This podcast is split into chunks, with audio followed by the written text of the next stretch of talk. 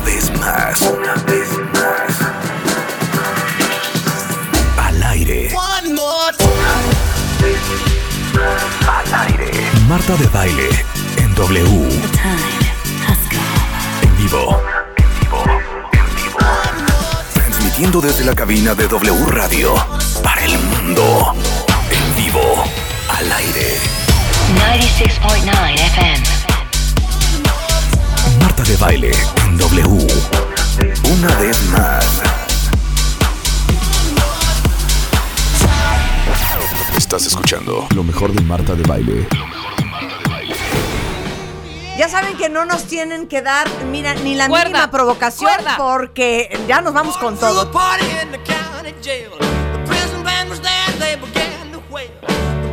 Se conmemora por el señor Bob Geldof y esa gran idea de Band Aid y que en realidad el dueño del rock and roll son los negros porque es una combinación entre el blues, el twist, la música gospel, rhythm and blues, el bluegrass, el folk y algunos otros. Y está con nosotros Benjamín Salcedo de la revista Rolling Stone, Mario Lafontán, un gran conocedor de música.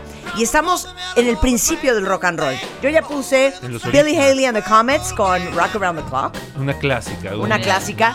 Mario, Va otro una clásico. ronda de rock and roll y nos vamos a lo que Sí, sigue. sí, sí, Ok. porque hay mucho Venga, que- venga, sí. venga. Hay mucho que poner. Ok, Y nos tenemos que detener, nos tenemos que detener en el rock progresivo. Ok, Ok, claro. Si el Mario. rock and roll eh, se nombró eh, sexual, esto es lo que es un rock sexy para mí, un clásico de Jim Vincent, que es una influencia mayor para el New Wave, para los punks, y que gente como los Stray Cats no hubieran existido sin este hombre.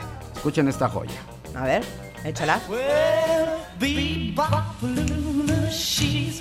Claro.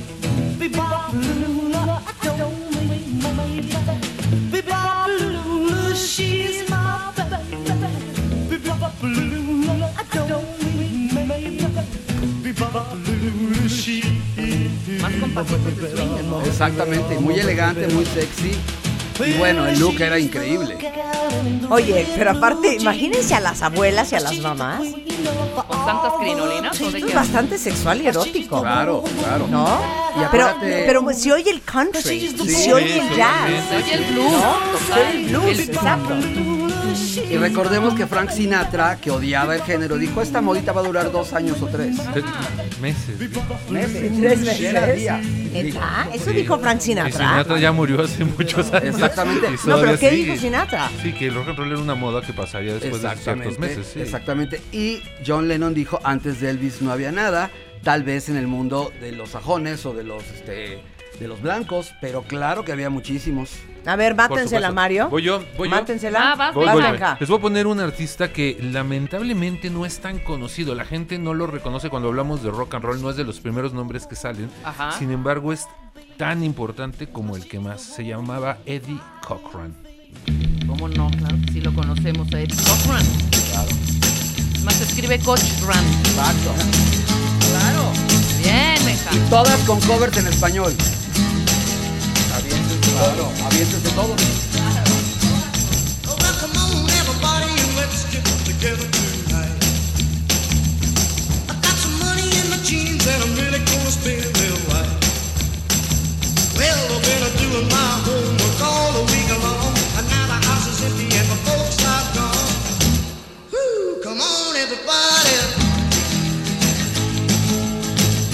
Sí, la guitarrita, la guitarrita presente. No, bueno, Eddie es- Cochran. Eddie Cochran se llama Come On Everybody. Aquí en México lo cantaron Los Locos del Ritmo. Se llamaba Viéntense Todos. Los Sex Pistols hacen una versión de esta canción con Sid Vicious. Y bueno, muchos artistas. Y en la México. Kenny, Kenny la popular- lo populariza en los 80 y se convirtió en un himno de slam. Kenny, la de Kenny y los eléctricos. Oigan, pero expliquen una cosa ustedes dos que son tan conocedores.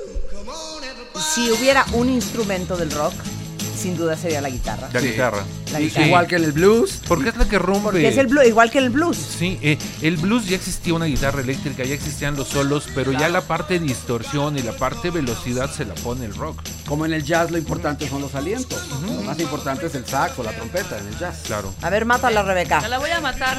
Que también hubo versiones en español y en muchos otros idiomas, pero es un clásico. Venga. Ahí va. Entonces este es Little Richard. Con sus hijos. ¡Claro! Enrique Guzmán. La, Enrique Guzmán. Y los Tintones creo que también. Sí. El primer glam de la historia del rock. ¿Cómo dice? ¡Lucía! ¡Qué joya!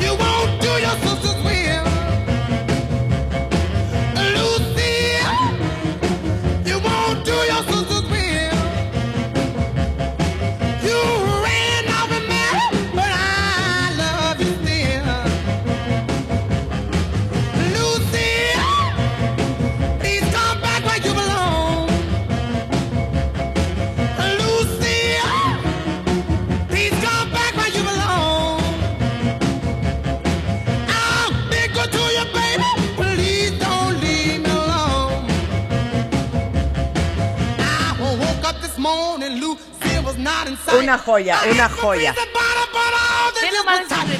Aquí lo increíble era Ok. ver el look de este hombre que tenía un bigote delineado, los labios pintados, el peinado muy parecido a Prince y era un pianista extraordinario, la máxima influencia de Billy Joel, de Elton John. Pero esta la cantaba desde Johnny Laboriel, ¿no? No, la Enrique. cantaba los Teen Tops. Sí. El Teen Tops y Enrique también la cantó. Seguramente. Lucila, claro. Ahora déjame decirte que los Rebeldes del Rock fueron el primer grupo mexicano que hizo un LP.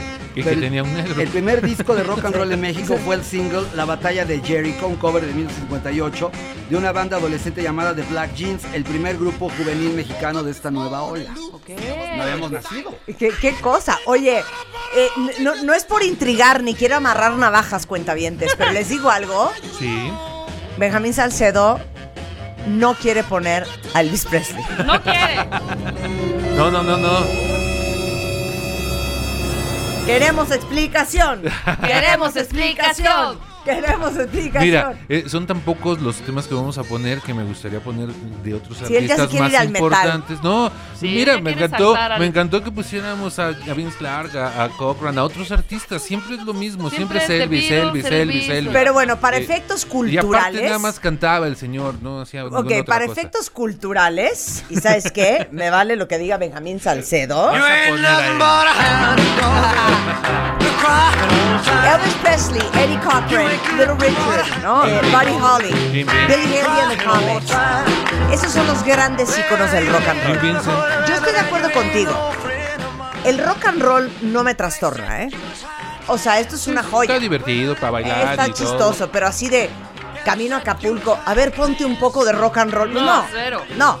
O sea, Bueno, pero bodas te, voy a decir una hombre. cosa que es muy importante. Ubícate en los años 50 y tienes opción. O pones esto, o pones swing, o pones este mambo, o pones skip de aquí a Acapulco. Entonces, a lo mejor no estaba tan mal irte oyendo las Lo que 12 pasa horas es que después de que ustedes han visto eh, tuerquear desde a Nicki Minaj y a Cardi B y a. Beyoncé, pues ya, el rock and roll, ¿qué? Y los movimientos copulatorios de Elvis Presley, ¿qué? Pero pónganse a pensar Elvis en una época, en los 50 en donde la sexualidad estaba a- absolutamente reprimida, lo que era ver en el escenario a un hombre moviéndose de esa manera. Con esta belleza, con esta presencia y además le hacían Ah, sí. las tomas. Y era un cuero. El ombligo para cuero. arriba. Sí. Le, hacían, le hacían las tomas del ombligo para arriba porque eran demasiado sexuales los movimientos. Oye. Solo en las películas podías verlo bailando como él. Repito, y era un cuero Elvis Presley, perdón. Sí. Jerry Lee Lewis no traía nada. No, bueno, no, no, no, no.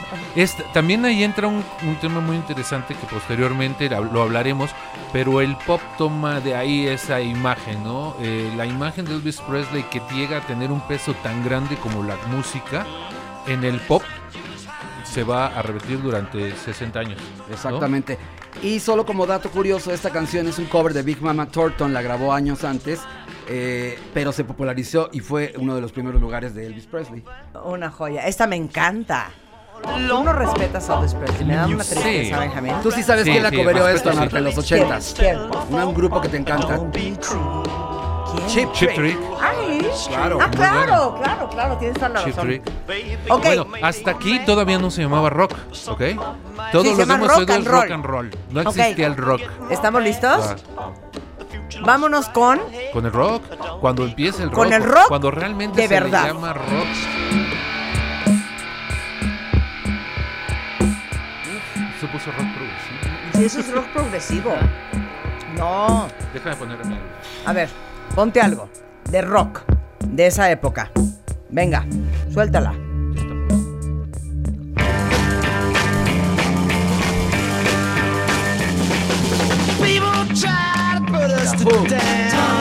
My Generation, el himno de los mods. Es la que usamos para la entrada de Bebemundo, de hecho. ¿De qué año estamos hablando aquí? Del- 1965. Ajá. 65, el primer disco de Who que se llama así, The Who Sings My Generation. Aquí ah, un punto importante. En 1961-62 aparecen los Beatles, los Rolling Stones, todas estas bandas, pero empiezan tocando rock and roll. Los Beatles y los Rolling, sus primeros discos son covers de Willie Dixon, de Chuck Berry, de Por todas eso, estas pero a ver, canciones. ¿quién es en la primera banda, para efectos educativos, Ajá, que pasa del rock and roll al rock. al rock? Cuando estos grupos que son la invasión inglesa, Ajá. cuando estos grupos que son la invasión inglesa dejan de hacer solamente covers Ajá. del rock and roll y empiezan a hacer sus propias canciones, surge el rock. Las primeras canciones de los Beatles, las primeras de los Stones, las primeras de los Kings, las primeras de Who, las primeras de Animals, de todas estas bandas es cuando empieza a surgir el rock. Aquí cuando se le llama ya rock. The. Doors. Los Doors son un poquito, después y son del otro lado del charco. Estamos hablando ahorita del, Del movimiento inglés. inglés. Inglés. Sí. Punto. Manfred Mann, eh, los Animals. eh, era una bandada tremenda y sería interesante decirles que muchas carreras nacieron el día en que The Beatles tocaron por primera vez en el Ed Sullivan, que era el- el- la ventana mundial para presentarse, con los futuros miembros de Black Sabbath, Kiss, Bee Gees, así como Cat Stevens, Billy Joel, Sting y Bruce Springsteen los vieron de niños y tuvieron una especie de revelación. Pero podemos decir que The Beatles sí es rock. Sí, Claro, cuando empiezan a hacer su propia música Sí, ya lo que se pasa es llama que rock. hoy cuando pensamos en rock cuentavientes, pensamos en el... sí, pensábamos en heavy en metal. AC/DC. Sí, sí. Pero en aquella época eso, era, y, rock. eh, y, y son las bases. Los solos de guitarra, por ejemplo, de los Kings dan pie a todo el heavy metal. Porque les voy a poner esto. La verdad es que esto es todavía, es todavía para mí muy rock and rollero y menos rockero. Totalmente. Esto es muy rock and rollero Es rock and roll todavía, ¿no? todavía. O sea, Twist and Shout de The Beatles. De hecho, es un cover. Es un cover y lo habían hecho popular los este, Isley Brothers. Sí, sí, sí, esto es un cover y ya cantaba. Es de los primeros discos de los Beatles, como les decía, interpretaban canciones de rock and roll. Entonces, Sí. los primeros en hacer rock, The Who, The Kinks, Los, Los Beatles, Rolling The Stones. Beatles, Rolling The Rolling Stones, los Animals, los Zombies, los este Manfred Mann. eh, los eh, ermitaños de Herman, Exacto, Herman este, los Los Yardbirds, este, todas estas bandas inglesas, ¿no? A ver, échate otra. He hecho otra. A ver, tú tienes ver. una lista. A ver, yo Venga, Mario. A los amos de la oscuridad con todo y que era rock. Aquí estamos en el Stones. 66, ya tocando un tema más oscurito, más psicodélico, pero absoluto y puro rock and roll.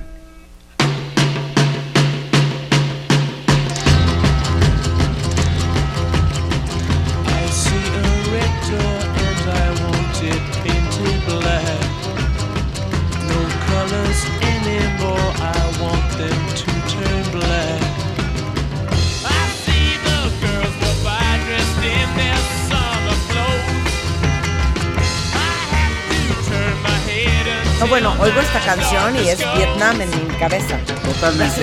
Ya estaba empezando la guerra de Ya, Vietnam. ya es, o sea, ¿cómo cambia de la fresez de los 50s Ajá. allá una cosa mucho más rebelde, revolucionaria?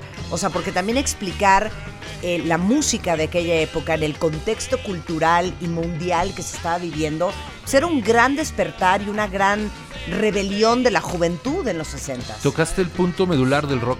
Esa es la esencia del rock, el ser contestatario, el ser una voz de la juventud que no tenía en esas épocas. Tú te acordarás cuando éramos muy pequeños, o sea, tú decías algo y te daban un zape y te callaban, ¿no? No importaba, los jóvenes no tenían esa voz y esa voz se gana cuando toda esta generación de los años 60 levanta la voz, habla, cambia la música, cambia el arte, cambia la literatura, cambia todo a raíz de una protesta contra el establishment, una protesta contra la situación política que estaba llena de guerras por todos lados, una protesta contra la opresión gubernamental. No olvidemos los años 60, todos los movimientos estudiantiles que tienen lugar en todo el mundo, incluyendo México. Claro. Y todo esto deriva en música y esa música hablaba de estas cosas. Hay un personaje muy importante si nos vamos a Estados Unidos, por ejemplo, que es Bob Dylan. Bob Dylan empieza a hablar de todas estas situaciones y se convierte en la voz de una generación, aunque a él odie que le digan eso. Pero sin duda es el más importante, yo creo que es Dylan y después vendría siendo Lennon y McCartney. Pero también es importante que sepan que los Beatles de- en algún momento tuvieron que portarse fresas y tuvieron que mantenerse. Pero los Rolling Stones, por ejemplo, los Who, eran mucho más rebeldes. Los Beatles eran los niños bonitos, los Rolling Stones eran verdaderamente unos demonios. Los, los guarros. Exactamente, y The Who, pues bueno, pateaban los instrumentos. Kate Richards era un animal en la batería. Este, Kid Moon. Kid Moon, sí, Kid Moon, exacto. Y Royal Daltrey, pues bueno, todo un showman con Pete Townsend. Y bueno, hay muchos ejemplos de el rock no este convencional. Los Beatles tuvieron que entrar en un terreno hasta que tomaron las riendas completas y el control de su música y ya comienzan del Rubber Soul en adelante. Pero antes, toda la época de Help y de todas estas canciones, eran canciones para por complacer y había una dirección artística de la izquierda. Bueno, yo voy a poner algo de- del rock de aquella época. Obviamente ingleses, porque los ingleses son los dueños un poco del ellos rock. ¿no? Punto. Vamos a decir la verdad, las cosas como son. Llevan la batuta. Y a principitito de los 60 sale esta banda con un cover de, de, de Tall Sally de mm, Little Richard. Eh, y eh, no pegó, ¿eh? Nadie la peló, sacaron el segundo sencillo y de repente fue un boom verdaderamente increíble. Y pues esta banda, esta banda, esta gran banda, podemos decir que son rockeros 100%. La realeza Esta del rola a mí me fascina. You really got me going. You got me so I don't know what I'm doing. Yeah, you really got me now. You got me so I can't sleep at night.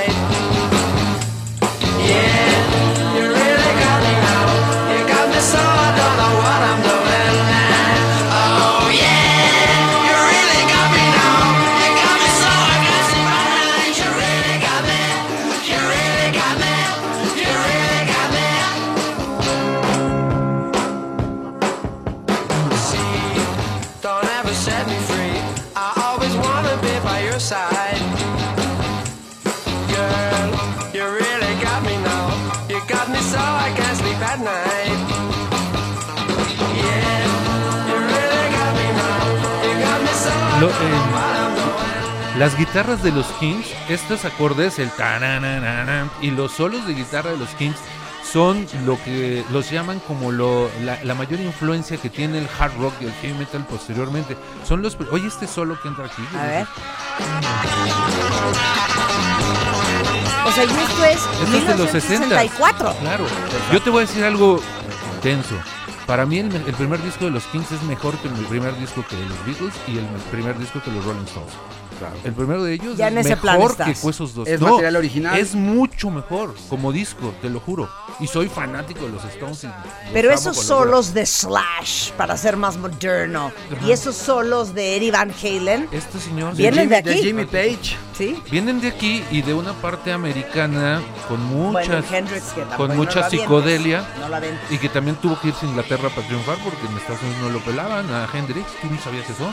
Hendrix, él era de Seattle, Washington, él en Washington y este y él se va a Inglaterra y en Inglaterra triunfa porque en Inglaterra lo apoyan los músicos, Eric Clapton y todos ellos dicen, oye, este cuate toca como... Pero a ver, eh, como época fuera". de Jimi Hendrix. Finales de los 60 60, y- 67. Pero él comenzó 60. tocando en la banda de Little Richard, muy Sí. joven.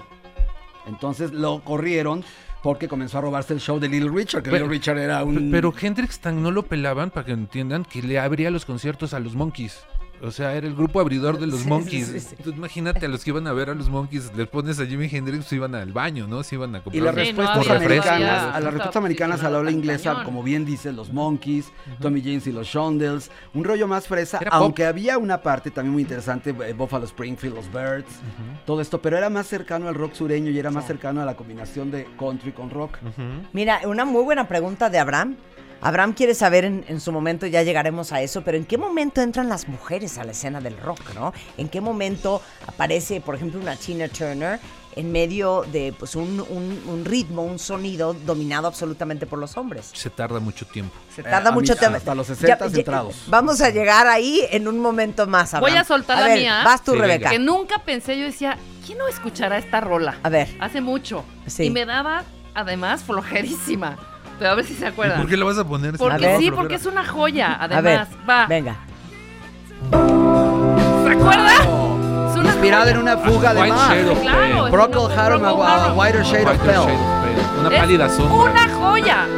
Que, la, que le hizo un cover a Annie Lennox. Le hizo cover a Annie Lennox, totalmente. Procol Harum, Procol Harum. Hijo, mano, esto está infernal. No, pues si quieres ya échate Inadaga David de Iron Butterfly de esta- 17 con esta te minutos. Que fue el primer éxito que duró 17 minutos en primer lugar en el Hit Parade. Pero la tuvieron que editar. Sí, claro. no la podían poner. A ver. La calmadita de.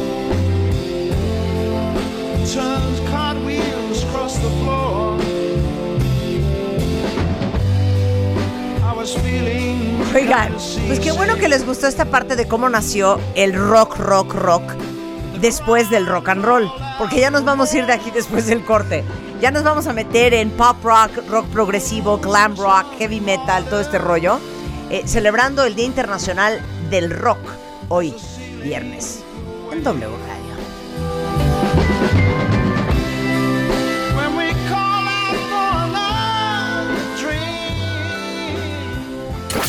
Estás escuchando lo mejor de Marta de Baile. Regresamos.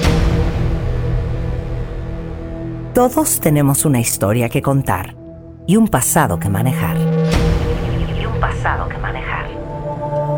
La forma en la que cada uno de nosotros nos contamos nuestra propia historia es lo que hace la diferencia. Aprendamos a coleccionar lecciones y no coleccionar fracasos, porque lo que te pasa a ti no tiene que pasarle a tu alma. Este 30 de agosto, el arte de lograr la vida que quieres. 8 de la noche. Centro Cultural Teatro 1. Boletos en ticketmaster.com.mx. Todos tenemos una historia que contar y un pasado que manejar. Y un pasado que manejar. La forma en la que cada uno de nosotros nos contamos nuestra propia historia es lo que hace la diferencia. Aprendamos a coleccionar lecciones y no coleccionar fracasos, porque lo que te pasa a ti no tiene que pasarle a tu alma. Este 30 de agosto, el arte de lograr la vida que quieres. 8 de la noche. Centro Cultural Teatro 1. Boletos en ticketmaster.com.mx. Estás escuchando lo mejor de Marta de Baile. Tenemos un programa muy especial este viernes 13 de julio que se conmemora el Día Internacional del Rock. Y les estamos contando la historia en tres horas del rock. Desde el rock and roll y sus orígenes, que platicamos la primera hora. Ya pusimos rock and roll, ya pusimos rock británico. Y estamos con Benjamín Salcedo, editor de la revista The Rolling Stone, Mario Lafontán. Eh, pues ahora sí que poniéndoles lo que viene siendo la, la representación. No cunde el pánico, vamos a subir una lista en Spotify, en mi Spotify que es Marta de Baile, justo de todo lo que hemos puesto el día de hoy, para todos los que quieran revisitar sus conocimientos musicales del rock. Y tenemos de fondo Mr. Tambourine de Bob Dylan. Ya nos cruzamos el charco, ya estamos del lado americano. Claro, entonces en los 70s, los primeros que empiezan a hacer rock a raíz del rock and roll son los que dijimos Los antes. 60s. Digo, los 60s. The Kinks, eh, The Who, Rolling The Rolling Stones. Animals, Exacto. todos ellos. En Estados Unidos hay una contraparte liderada por el señor que estamos escuchando, sin duda, Bob Dylan. Sobre todo las letras. Las letras de Dylan son lo fundamental. El rock tiene mucho que ver con la temática, con lo que habla, con lo que dice, con lo que expresa. Pero Bob Dylan no es tan folk. Es totalmente folk y Es country. totalmente después, folk. Es pero folk y eso fue en los country. primeros años. Ya Sí. después cuando graba la que Rolling Stone, que es un gran éxito, sus propios fans le- lo empiezan a odiar porque dicen ya se vendió, ya está haciendo rock. Y es cuando mete al Cooper en el teclado y cuando mete una banda de rock. Cuando empieza a sonar mejor, ¿no? Claro, pero escuchen esto. Esto es folk totalmente. Wait only for my boot heels. O sea, podría ser Willie. Nelson for all that Podría I know. ser- Totalmente. Su, su mayor influencia era Woody Guthrie, así es que esto es Woody Guthrie. Y 100%. además, vía Bob Dylan vienen otros grandes compositores como Paul Simon de Simon y Garfunkel, que era una respuesta. Ve qué diferencia. Ve la diferencia, ahora esto es like a Rolling Stone. Escuchen a Bob Dylan, cuentavientes. Once upon a time, you dressed so fine, the bumps of dime in your prime. Then you. People call, say, beware, doll, you're bound to fall. You thought they were all kidding you. You used to. Me impresiona Bob Dylan. O sea, hoy tiene 77 años Bob Dylan. O sea, es dos años menor que mi papá. No me imagino a mi papá en un escenario pegando al arión y tocando una guitarra. O sea, lo que es la generación. ¿No te imaginas a tu papá invitándole un John en una limusina con John Lennon y a Paul McCartney? No, bueno, qué No. cosa. Pues, Entonces, esta es la época más rockera de Bob Dylan. Voy a decir una cosa que a lo mejor no está muy, muy este, políticamente correcta, pero es muy importante. Las drogas tienen mucho que ver.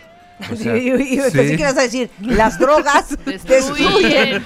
Las a ver, drogas hablemos de las ver. drogas en los Es 60. importantísimo este eh, ese auge de las drogas, eh, tomado en el sentido más positivo de la experiencia, da como resultado géneros musicales, estilos, eh, formas de tocar, formas hasta de pintar, ¿no? O sea, yo no me imaginaría artistas como Warhol sin haber probado nada, ¿no? Totalmente. O sea, eran eh, limpios. anfetaminas, marihuana, LSD. ácidos, ¿no? LSD, Ajá. heroína. Heroína. Esas- sí. fíjate que mm, principalmente yo creo que los 60 es este LSD tetrahidrocannabinol es y LSD. de los 60 porque la heroína ya venía desde Tetrohidrocannabidiol. los- Es que eres insoportable. ¿No oyeron lo que dijo Benjamín ahorita? Tetrohidrocannabidiol. Ya, Benjamín. Es, es una- es la forma políticamente correcta de decirlo. Claro, Sí, pero. Speed Purple, este, ¿qué más había? Este, pues obviamente la marihuana. En Estados eh, el Unidos- LSD. Gracias Albert Hoffman por dejarnos el LSD. Y al doctor Timothy. la- a Timothy Leary, a Alan Ginsberg, a Todos todos los ellos. que experimentaron. Esas eran las drogas, pero el En- caso es que la en- música y las drogas. Y en los 60 una gran parte de la aportación norteamericana a la cultura musical y sobre todo al rock tiene que ver con todo el movimiento hippie, con todo el movimiento cultural que se da en San Francisco, psicodelia y todo Ashbury esto. Park, todas estas cosas, que previamente también tiene que ver, eh, de parte de los norteamericanos, los eh, beatniks, los existencialistas, como bien mencionaron a Ginsberg, pero todo, eh, Jack Kerouac, todos estos eran, este, experimentaban con las drogas y eh, a pesar de que también el jazz está muy asociado al movimiento beatnik, se crean los mods y los rockers. Eso en Inglaterra. Entonces el mod era el cool, el que era sofisticado y el rocker Tipo era el guarro. Exactamente. Eh, Rod Stewart se llamó Rod the Moth, ese era su apodo. Cuando Rod Stewart comenzó en los eh, 64 o 5 con el Jeff Beck Group. Y con los Small Faces. Exacto, con los Small Faces un poco después. Este, hay, hay verdaderamente también no pues ya te regresaste a olvidar- Inglaterra, Mario, regrésate a Estados Sí, sí, sí, no podemos olvidar que, que en Estados Unidos hay grandes propuestas y sobre todo si hablamos, y vamos a entrar en el género del pop rock, hubo eh, quienes se pusieron al tú por tú con los mismísimos Beatles o los Rolling Stones, a pesar de que eran grupos concepto, a pesar de que eran un grupo armado por un productor o por una televisora, y lograron éxito y reconocimiento mundial. Y hoy en día, todos los que decían, es muy fresa eso, no sé qué, se dan cuenta y son fanáticos de este grupo que es importantísimo entre las bandas americanas. Me refiero a The Monkeys, que fueron los primeros en tener su versión. Escuchemos este gran éxito, cover de Neil Diamond. Allá the los monkeys. fairy Precisísima. Sí, yo creo que tenían su onda. Someone else, but not for me.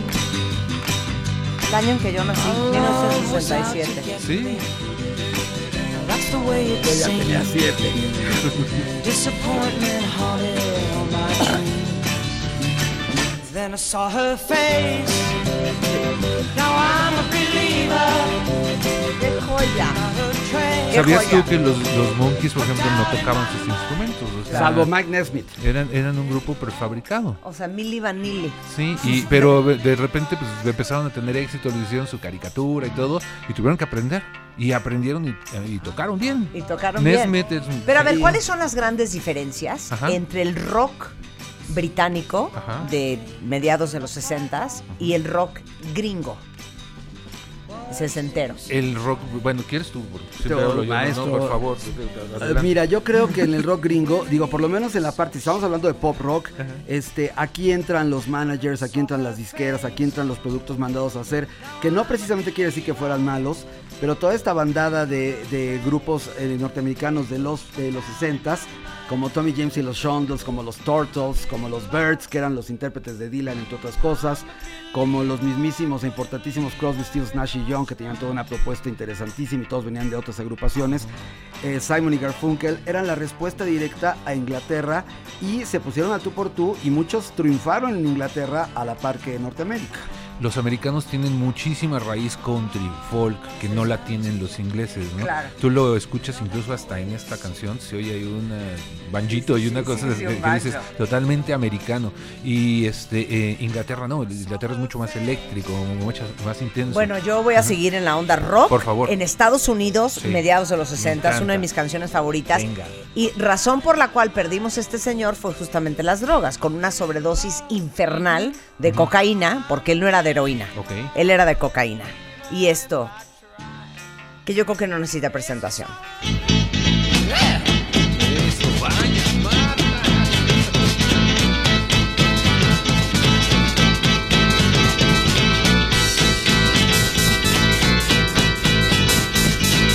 Come on, come on, come on, come on, now touch me, babe. Can't you see that I What was that promise that you made? Why won't you tell me what she said? What was that promise that you made? Now I'm gonna love you till the heavens stop the rain. I'm gonna love you till the stars fall from. For you and I. Pero ¿sabes qué? ¿Qué? Eh, ¿Quién es el, el teclado? Ray Manzarek. Ray Manzarek. Ray- Manzarek. Pero tiene su cosa histriónica, tiene su cosa orquestral, tiene Sí. su rollo Queen, ¿no? Sí. Sí, sí, tiene, tiene una elaboración diferente a los demás grupos de la época. Eh, también californianos, eh, ellos de Los Ángeles, no tanto de San Ah, Es The Francisco. Doors, by the way. ¿eh? Sí, Touch me. Jim Morrison. Touch me. Jim Morrison. ¿no?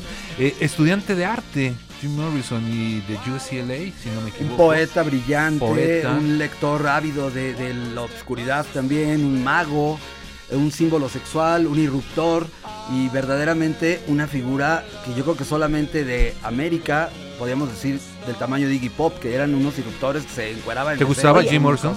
Me, me encanta The Doors, ¿eh? Pero Físicamente, él- ah, ¿no era pero entiendo, entiendo su guapura. Ajá. Pero es impresionante. O sea, cuando se murió Jim Morrison de una sobredosis en París, de hecho está enterrado en París, tenía 27 años, cuentavientes. Toda esta O sea, era generación un se fue cocorillo. súper rápido. Era un cocorillo. Se nos fueron muy jóvenes toda esta generación por lo mismo, ¿no? Este, si bien se descubrieron las drogas, no se sabían las Ok, consecuencias. les, les voy a hacer una pregunta fuerte. O, o quién va a poner algo, porque Yo yo, pongo yo sí quiero Yo entender. Pon, pon, Yo sí pon, quiero claro. entender a, a dos personas. Puedo poner algo porque a lo mejor va, a- va el con. Ok, ¿Va? venga, a ver, sí, qué es. Es lo que yo quiero entender. Por eso quería poner. Yo lo quiero entender a él y quiero entender a Janis Joplin. Porque no, no entiendo. Jimi Hendrix. W Radio.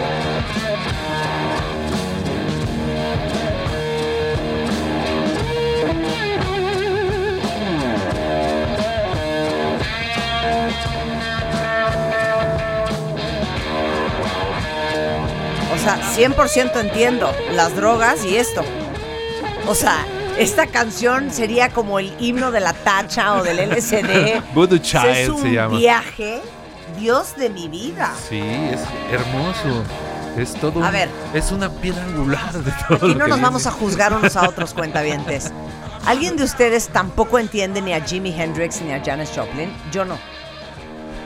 Adelante, Benjamín, te No, escuchamos. no, por supuesto que sí. O sea, Jimi Hendrix lo entiendo perfectamente. Ver, Era, eh, eh, él eh, tocaba ¿Cuál un- es su gran valor? La guitarra. Hace sonar la guitarra como nadie antes lo había hecho sonar. Eh, genera sonidos, distorsiones, acordes, este, que nunca nadie había hecho. Nadie se le había ocurrido. Digo, ya habíamos hablado de que eh, la guitarra había empezado a sonar fuertemente en el rock y los primeros eh, solos y sencillos de los Kings y cosas por el estilo. Pero esa distorsión que hoy en día no se entendería el rock sin la distorsión que Hendrix inventa, eh, ese show que el señor de repente agarra y empieza a tocar la guitarra con la lengua, que tira la guitarra y la incendia y la prende a medio show, todo ese, ese espectáculo, todo ese y rollo histriónico no existía O sea, hasta lo que él. quieres decir es, dentro, o sea, las bandas que, que tenían músicos, o sea, vamos, o sea, The Beatles o cualquier otra banda que tocaban los mismos, Ajá.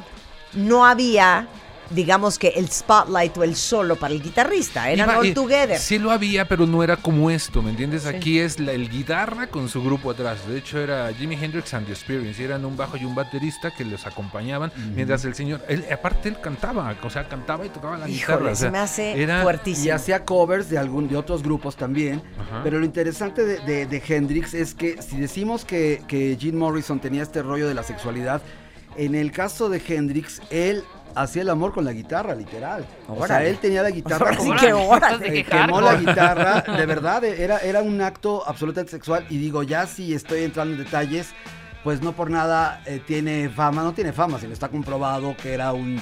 Tenía un miembro viril el más grande de la historia del rock. Ya, Bra No es cierto. Lo juro, A lo ver. pueden checar. Había- Estaba well endowed. Había unas groupies que se dedicaban a irse con estos rockeros. No, es que no saben lo que acaba de poner Alan en Google. ¿Qué puso? Jimi Hendrix pene. Exacto. O sea, ¿qué te pasa? Estas, Alan? Estas, está. estas groupies tomaban moldes y en los moldes ponían ¿Sí los penes de los artistas. Pues se me claro. hace cero impresionable, ¿eh? Pero también Eh, David Ahora sí Cassidy. que, ¿saben qué? He visto mejor. Pero escuchemos al Hendrix. A ver, ponle un poquito. Pero, a ver, no, yo quiero para dar contexto.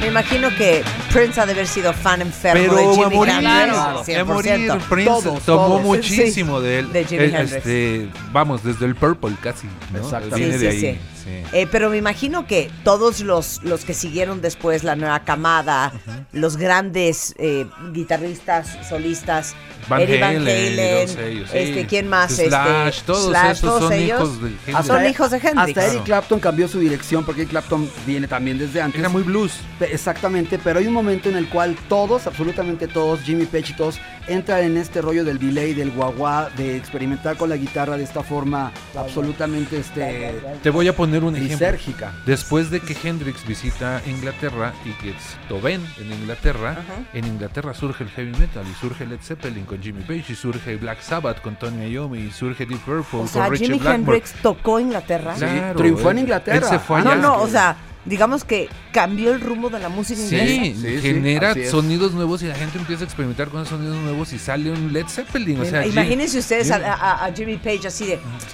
a ver, güey, Sí. a ver, a ver, y si Mira. tocamos como este gringo, como Exacto, el Jimmy, como como el Jimmy. Jimmy. Imagínate que los Yardbirds, primero, el primer guitarrista fue Eric Clapton. Se sale Eric Clapton y entra Jeff Beck. Y se sale Jeff Beck y entra Jimmy Page. Y cuando entra Jimmy Page tocaban blues. Y llega este señor, toca, lo ven y empieza. Led Zeppelin es precisamente Sí. el blues Así pesado. de, ah, chinga, chinga, y Por este eso, ¿y esto por eso se llama. Led Zeppelin. Cuando empiezan a tocar blues pesado, los oye Kid Moon y dice que suenan como un Zeppelin de plomo, de lo pesado que sonaba ese blues.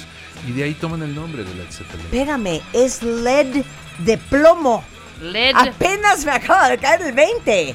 A mí también. Es un. Zeppelin de, De plomo. plomo. LED es, es plomo en inglés. Es una bala. Holy Y el nombre se lo puso God. Kid Moon de, de- de los Who. Who, I never thought of that. How interesting. Oigan, a ver, otra explicación. Sí. Quiero otra explicación. Échala. Échala. Sigue Hendrix, bro. No, Sí. no. No, no, no. Janis, Janis. Ah, Big on, Brother and the Holding Company. Querías hablar de Janis.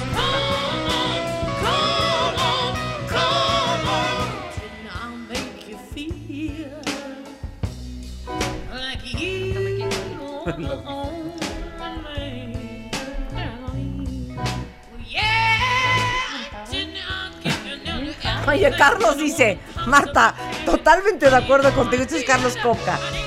Pues, con ese apellido. Janis Joplin, aparte de horrenda, borracha y drogadicta, cantaba horrendo.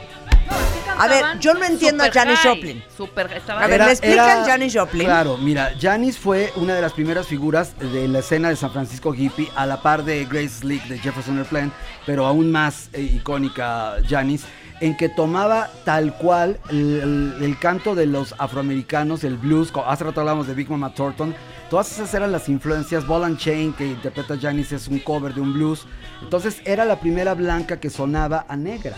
Ah. Eso era muy interesante. Ok, ahí está el punto. Y era un alma era atormentada. Era un alma atormentada. Y los artistas que nos gustan son atormentados. Y en un ¿no? género que no abría las puertas Claro. a las mujeres. Es de las primeras junto con Grace Exacto, Slick lo que se preguntaba hace rato un cuentaviente, ¿cuándo entraron las mujeres? Yo creo que Janis Joplin es Es de las las primeras. primeras. Y, sí. y Grace Slick de Grateful Dead, digo de Jefferson. de Jefferson. Y aunque hay otras anteriormente no tienen la importancia ni la trascendencia de Tina estas. Turner cambió y se metió al rock cuando Tina venía del R&B, venía de su marido que hacía jazz Soul. soul. Pero realmente la primera No, sí es estrella Janis, femenina ¿eh? es Janis. Claro. Oigan, Amy no, pues, Winehouse no hubiera existido sin Janis. Estoy de acuerdo. Ok, compro eso, de que era de las primeras mujeres y aparte era una blanca que sonaba como negra, escúchenla. Oye, de- cuando entró al, al- al Rock and Roll Hall of Fame, decían que verla en persona era ver a una presencia eléctrica. Pues como no, si la vieja estaba empachada todo el día. Daba aparte, toques, es que daba Janis toques. Joplin, cuentavientes, igual que Jim Morrison, se muere de una sobredosis. A los 27. A los 27 Y que. Hendrix, que Hendrix y que Morrison. Y también Brian Jones de los Rolling Stones. Ajá. Y un miembro Ya con de- esos, ahí déjalo. de Can Hit. con esos cuatro ahí. ¿Saben que siempre he pensado? Ajá. Oigan esto, cuentavientes. Dices, no puede ser, no, que mi tía Chonita, siempre tan sana, fue. siempre tan buena, se nos fue. y yo veo, ya sabes, a Mick Jagger, A Richards. a, a Keith Richards, a todos es estos que se han metido hasta la silla. O sea, Hasta sus 38 padres. años consecutivamente. Ozzy Osbourne. Y siguen vivitos y coleando y pegando brincos en el Y escenario. sin problema. Y mi tía, mi tía Conchita. Tan que sana Dios la tenga linda. tan sana y tan linda que mira, nunca ni siquiera fumó. No se desvelaba, ¿no? O sea, es un milagro que toda esta camada de sesentera y setentera siga viva. Mira, ya Muchos son, de ya son sanos, ¿no? Jagger, Richards. Jagger o sí. McCartney, pues, Richards bueno. no, no meto las manos No, al fuego, Richards pero, no. pero Jagger ya es súper sano. Elton McCartney John, Rod. Stewart, todos tuvieron Ozzy que dejar las drogas para entrar, para vivir. Oye, Oye, David Bowie se murió de qué? ¿De cáncer en el Sí, ¿De riñón o en- qué fue? No, no, no, no fue páncreas, ca- este, fue Bowie. cáncer, fue cáncer. Y A David Bowie tuvo una, David no Bowie tuvo una etapa absolutamente metido en las drogas. La trilogía con Brian Eno es justamente Totalmente sobre la drogas. cocaína. Oye, este, sé que nos vamos a ir a un corte y viene una Sí. etapa bien bonita, Marta, de baile. ¿Cuál es? ¿Cuál No, es? yo aquí me voy con todo, ¿eh? Abusados porque yo no suelto el micrófono. Terminan los años 60 y en los, a- al final de los años 60 en Inglaterra se Ah, fue gestan cáncer de hígado, perdón. De hígado. Ajá. Terminan los años 60 y a final de los 60 se gestan dos grandes ramas del rock en, en Inglaterra. Uno de ellos es el hard rock y heavy metal, como lo mencionamos, y el otro es el rock progresivo. Ahí es donde entro yo. Regresando del corte, celebrando el Día Internacional del Rock. Solo en W Radio. Estás escuchando lo mejor de Marta de Baile. Regresamos. Estás escuchando lo mejor de Marta de Baile. Regresamos. El rock está de vuelta. Marta de Baile, Mario Lafontaine y Benjamín Salcedo en el Día Mundial del Rock.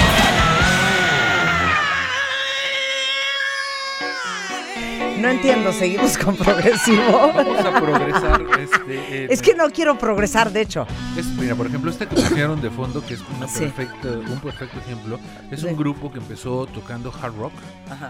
que es Queen. Eh, mezcló Exacto. mucho rock progresivo Sí.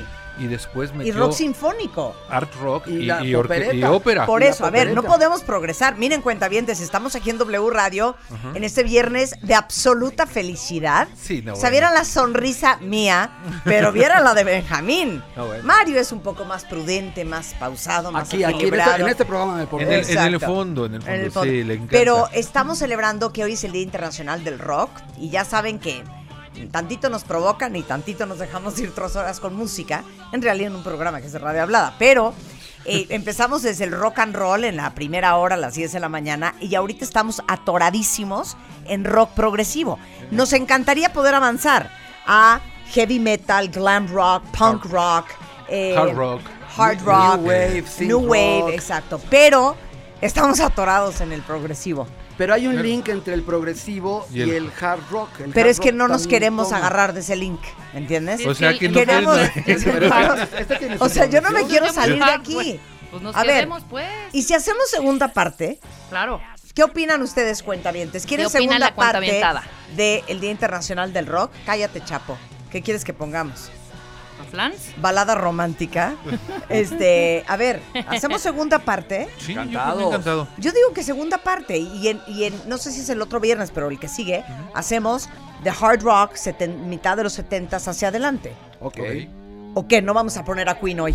Se me haría una par- parte Oye, de claro que Ahí sí. está. O sea, Fre- Freddie, sí, pero Queen, Sí, sí, sí. La... Queen, pues ya lo, lo más amable, ¿no? Se me hace una falta de respeto a Freddie Mercury que murió por nosotros, ¿eh? Sí, Nada más se claro. los digo, nada más se los digo. Oigan, este, pues ya que estamos dándonos gustos, si ustedes quieren algo específico solamente de rock progresivo, con mucho gusto se los Ah, vamos a seguir con puro progre. Ok. Ay, entonces, ¿qué No, hacemos? está bien, está bien. está Sí, bien. claro, pero con tu programa. Ya placencia. llevo diciendo Querida, cinco corazón, minutos, lo que güey. ¿Qué tú dice quieras. Alan la cuenta avientada? ¿Qué dice? Ay, de veras. Ok, Sí. yo digo que sigamos con rock progresivo. Rugió la cuenta avientada. El rock sigamos. progresivo gusta. Ok, Ah. entonces, ¿ya vamos? Pues av- aviéntate ya a la alberca tú, con todo y ropa, Marta, ándale. Yo me aviento. Sí. Ok, Ya, entonces. aviéntate sin calzón. Órale, Vámonos. Va, sin calzón, Sin encuerada. calzón, sin calzón. Oye, pero es que fíjate que ahorita. Ni modo, Ni modo. Con todo. Ok. Entonces, yo voy a poner de rock progresivo si es que nadie eh, está listo. Porque yo no estaba lista por estar en el jajaja. Nadie estaba listo. Nadie estaba listo. Pues ya ponla que me Pero- ibas a, a- O la pongo yo. No, pues ya, ya, ya no la robamos. Que es igual de Alan Parsons Project. Y regresando al hecho de que el rock progresivo verdaderamente eran virtuosos. Hace poco tuvimos a Alan Parsons en el programa. Tristemente llegó crudo, con mala actitud, y estuvo fuerte, ¿se acuerdan, cuentavientes? ¿Crudo y de malas? Y no le vi lo virtuoso por ningún lado, pero eh, dile a los cuentavientes No, quién era Alan Parsons. Era un ingeniero extraordinario que trabajó en Abbey Road. eh, fue asistente de ingeniería en, en el disco de Sgt. Pepper's Lonely Hearts Club Claro, de los The Beatles. Beatles. En el Abbey Road. Fue, eh, este, sí, y posteriormente, ya como ingeniero en jefe, él fue el responsable del Dark Side of the Moon de Pink Floyd. Nada más. ahí Nada por- más y nada menos. Dos, tres cosillas Ese que ha hombre que, estuvo aquí Sí. que les cayó muy mal a todos, les digo algo, era un genio. Y yo creo que mi canción favorita, Mario, porque voy contigo, Sí. de The Alan Parsons Project, es esta. Uy, discaso. The turn of a friendly card. Oigan qué belleza.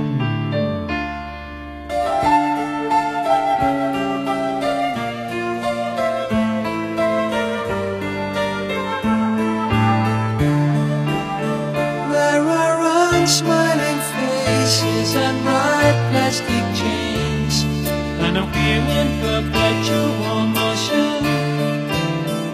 And they follow the races and pay out the gains with no show of an outward emotion.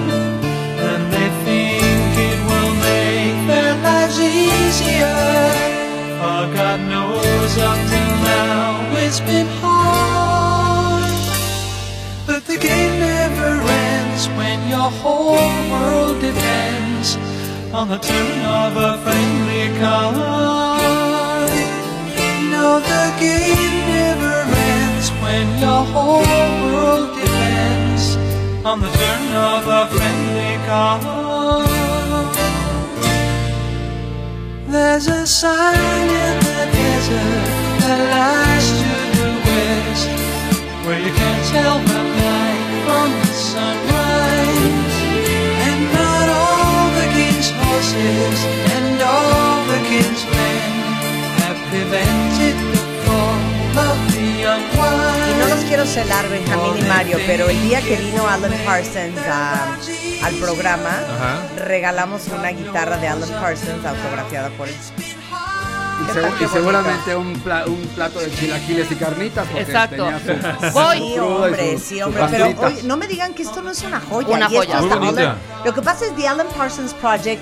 Ubicamos mucho la de Kids People Play, You Take It or You Leave It. Que fue el hit Pero- radial. Claro, pero hay unas O joyas. Time, Time también fue un gran Time es una belleza. ¿Sabes qué disco es precioso? El primero que hace que se llama Tales of Mystery and Imagination de Edgar Allan Poe. Son Exacto. puras historias de El Edgar castillo Allan de Exacto. amontillado, el cuervo negro. Precioso. Y sí. de hecho ese disco lo Pero ¿sabes usaban, qué? lo usaban para musicalizar todas las telenovelas de Televisa, ¿te acuerdas? cuando Pero les digo una cosa. Rina. Pero Rebeca, meter a los. Beatles. Por lo menos no quedó de nosotras.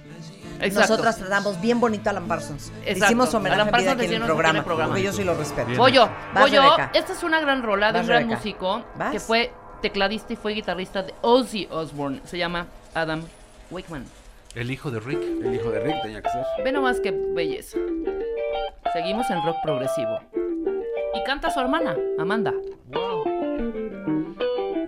Esta canción es original de Jess, ¿no? Long Distance Runaround.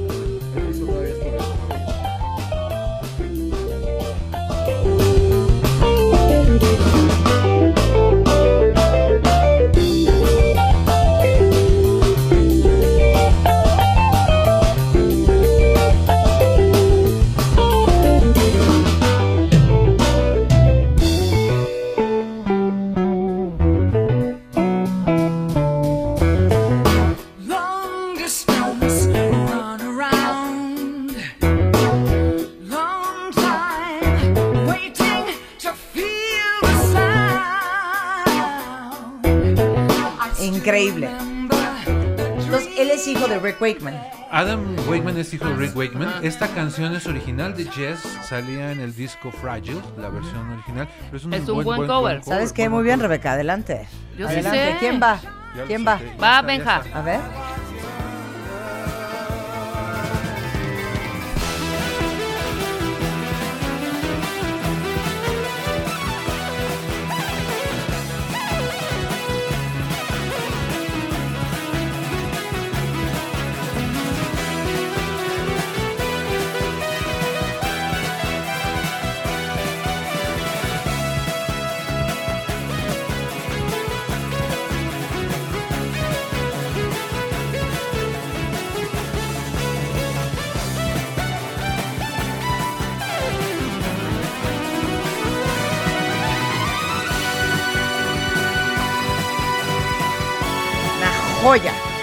¿Sabes a qué me recordó? ¿A qué? Vangelis. No, es Uy, un. es- no ¿Sabes qué es esta Vangelis. chulada? ¿Te acuerdas que hablábamos hace rato de que Tony Banks, el tecladista de Genesis, no había figurado tan, no ha tenido tanto renombre y tantos éxitos comerciales como el resto de, su- de sus eh, compañeros? Esto es de un disco solista de Tony Banks que se llama A Curious Feeling. La canción se llama You, Tú. ¿No suena Vangelis? Es 1979 esto que estamos oyendo. Bueno, pues no suena Vangelis. ya. bueno, yo voy a disrumpir. Ya, Ah, ya sí. no puedo más. Disrumpe. Voy a disrumpir. Hasta arriba, Chapo. Con Donna Somero. ¿Están listos, cuentavientes? Giorgio ¿Qué, Moroder. ¿Qué haces si ahorita Giorgio. suelto a Rick James así? She's a fairy No, Beat voy it, a ¿no? disrumpir. Tonight I'm gonna have myself a real good time. I feel alive.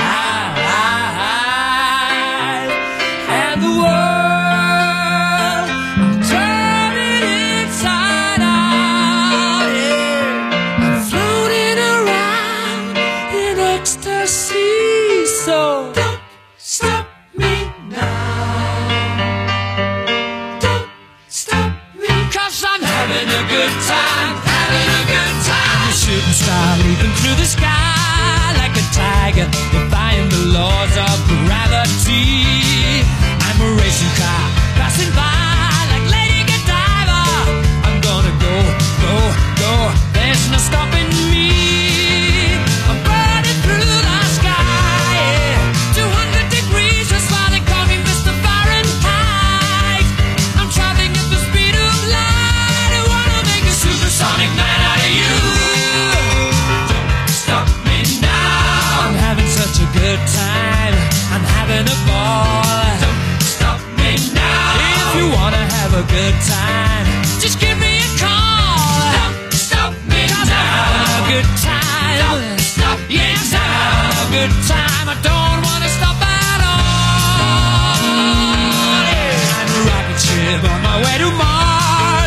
Mars on a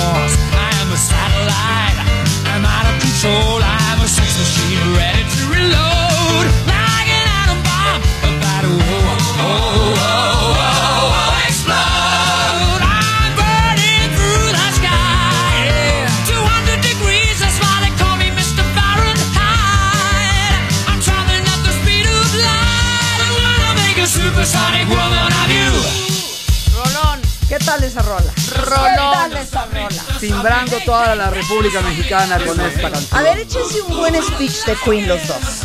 Ok. Por favor. Este Queen eh, tiene, es una fusión de muchos elementos. El- como bien dijo Benjamín hace rato, Queen comienza siendo hard rock hasta su tercer disco, hasta el Hard Shell Attack, ¿no? Sí. Y después ya entra en los álbum- álbumes conceptuales a partir de el A Day at the Opera, A Night at the Opera, A Day at the Races. Luego viene el jazz y una serie de discos en los que va eh, progresando, va cambiando su estilo, inclusive llegan a ser synth más adelante. Pero lo interesante de esto son las armonías vocales. Hay agrupaciones que ha- han sido muy destacadas por sus armonías vocales, como los Beatles, como los Rolling. Stones, como los Bee Gees, como Crosby, Stills Nash. Y aquí las Eagles. armonías, los Eagles.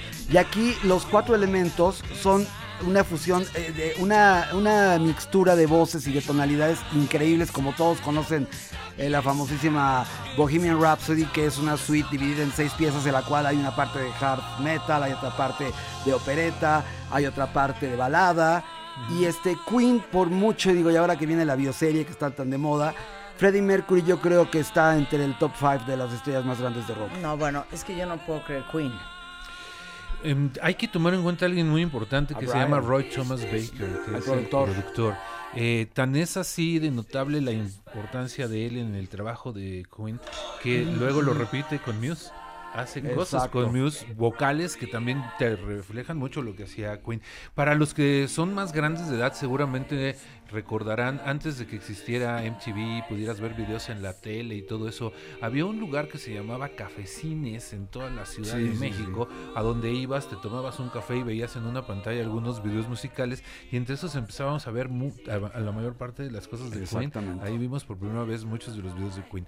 Eh, además, la personalidad de Mercury creo que no hubiera existido Queen sin una personalidad tan impresionante como la del señor Freddie Mercury. Y la guitarra de Brian May, vital, también es importantísimo. Del Brian doctor May. honoris causa. Brian Del May. doctor honoris causa. Que bueno, ya nada más le falta que Mijares grabe con Queen, porque bueno, últimamente Queen se ha vuelto una franquicia que andan poniendo a quien sea. No, pero nadie, es, irre- irreemplazable el cuarteto en, en esta Original. eh, original. Y este, yo creo que se quedarán por el resto de los, los días de, de la existencia Forever and de la ever. Tierra. Forever and ever, amen. Hola. ¿Qué tal? Así me, me fui momentáneamente. ¿Quién va a matar a Queen? A ver, eh, hay una continuación, como ya lo mencionó Benji, Muse, que es un grupo inglés surgido a finales de los 80s, que es noventero y que sigue vigente, ha cambiado últimamente, pero también tiene un dejo de Queen, de rock progresivo, y hay discos de ellos que son sumamente cercanos al rock progresivo. Y aquí toman eh, un fragmento de la, un área importantísima de Camille Saint-Saëns, de Sansón y Dalila, la canción se llama I Belong to You y la pieza es una- un clásico que hacía María Calas que se llama Mi corazón muere por oír tu voz. A ver, échala.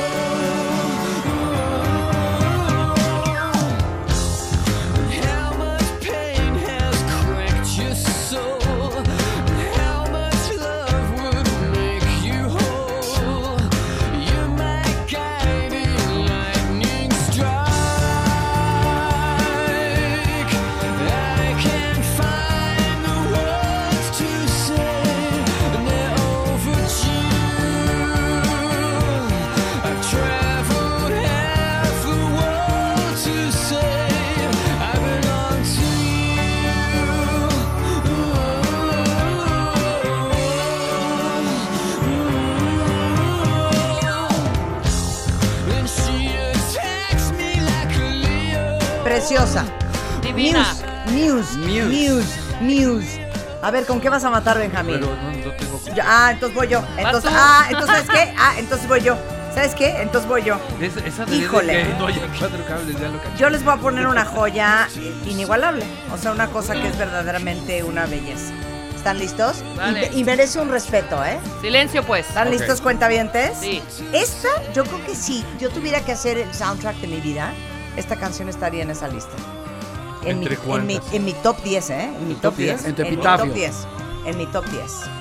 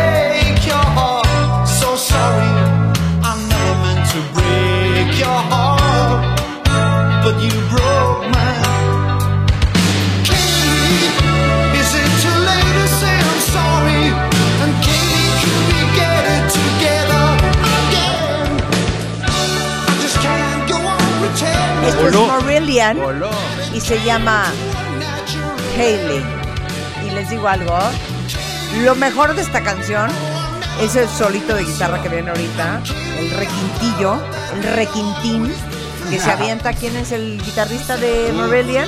A ver Este, si... Me sé los nombres de casi todos los nombres. Oigan esta parte, oigan esta parte.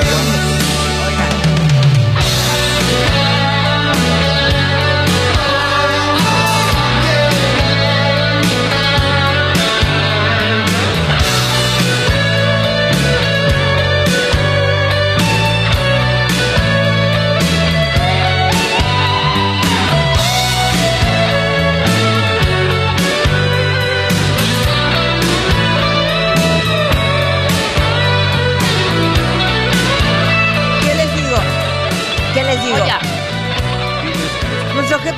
Muñoz viene a darnos besos. De hecho, parece ser que viene a subirnos el sueldo por lo que acabamos de hacer sí, el día de hoy. Bienvenido. Ricardo, es que tú eres amante de la música, ¿verdad? Es ¿Te melómano, programa? Ricardo, claro. Bueno, pues entonces si quieres nos juntamos tú y yo, jefe, al ratito y pues hablamos de si cambiamos el formato de W Radio de 10 a 1 y esto puede ser un formato musical. Faltaba más. Claro. Pero los viernes siempre con... Con ansia. ¿Cómo no? ¿Sabes qué? Un aplauso para gracias. los jefes apoyadores. Chingado. Bueno, te tengo una noticia, jefe. Hay segunda parte de eso. Do you remember loving on the floor in Belsize Park? Do you remember dancing in stilettos in the snow? Do you remember you never understood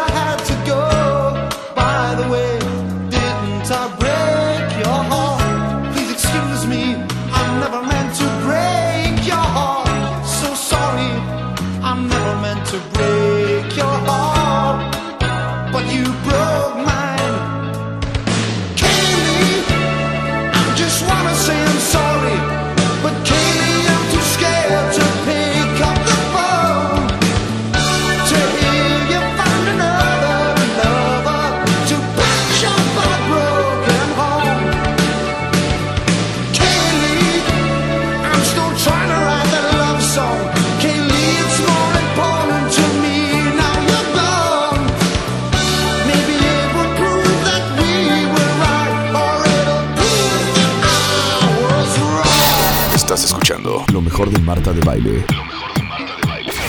Regresamos.